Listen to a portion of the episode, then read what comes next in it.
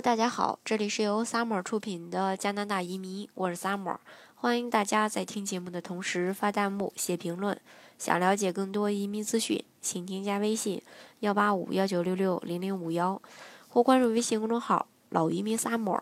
关注国内外最专业的移民交流平台，一起交流移民路上遇到的各种疑难问题，让移民无后顾之忧。二零一七年时间过得好快，现在已经是十一月份。然后是十二月份，马上就是二零一八年了。那二零一八年加拿大的移民政策会不会有什么不一样的变化呢？呃，今天跟大家来展望一下，呃，新的一年加拿大的一个移民政策吧。那我们都知道，加拿大因为它优越的福利政策、良好的教育资源，还有优美的自然环境、种类繁多的移民方式，满足了大部分移民人的需求，因为因而呢，成了许。多移民人士的一个首选国家之一。嗯，回望二零一七年加拿大的一个整体移民情况，我们都知道这个联邦快速通道项目，联邦意义分数标准下调，今年上半年十六次的抽签，将近七次的分数线都降到了历史最低点。今年五月三十一日，筛选分数下降到了四百一十三分儿。而分数的下降，直接导致上半年获得邀请的人数直线上升。上半年共邀请了五万一千二百八十五人，是二零一六年，呃上半年的三倍。那再看一下经济类别的移民，二零一七年十月底，萨省企业家移民筛选了二百六十五人，也创了全年最高。然后，呃，最低邀请分数是八十分。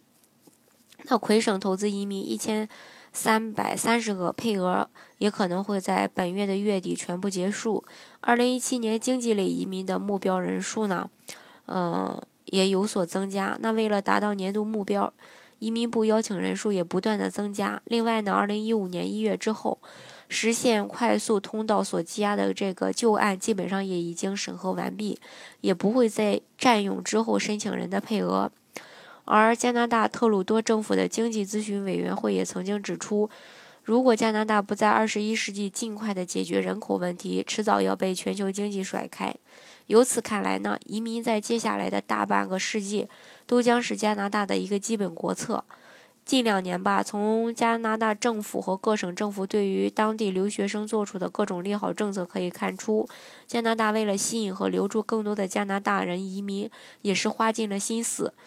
前几天的时候呢，加拿大的移民部长也发布了这个百万移民计划。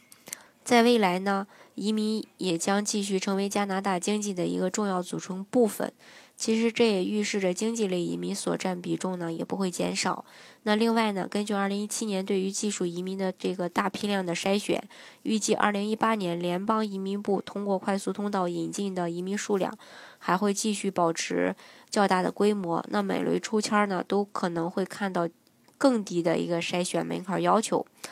嗯，目前呢，人民币兑换。加币汇率也处于一个低迷期，伴随着2017年中国版的 CRS 的实施，海外，呃，这个资产配置已经成为高净值人士和规避风险的一个优先考虑，而移民身份投资作为海外投资的先导，一直是，